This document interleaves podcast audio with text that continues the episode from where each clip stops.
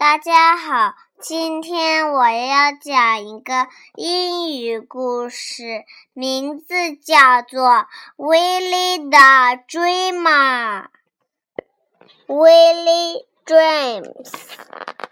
Sometimes Willy dreams that he's a film star. All are sinners assume restaurant or a ballet dancer Willy dreams.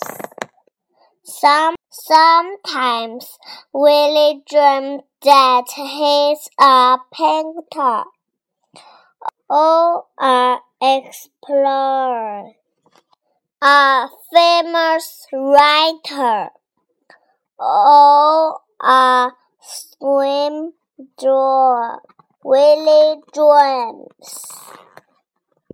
Sometimes Willy dreams that he can't run, but he can fly.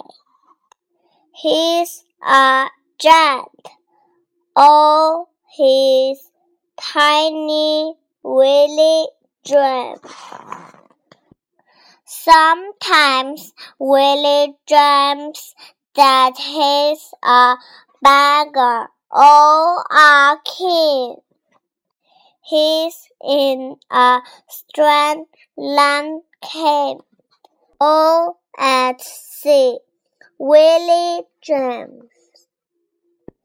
Sometimes Willy dreams of face monster or superhero.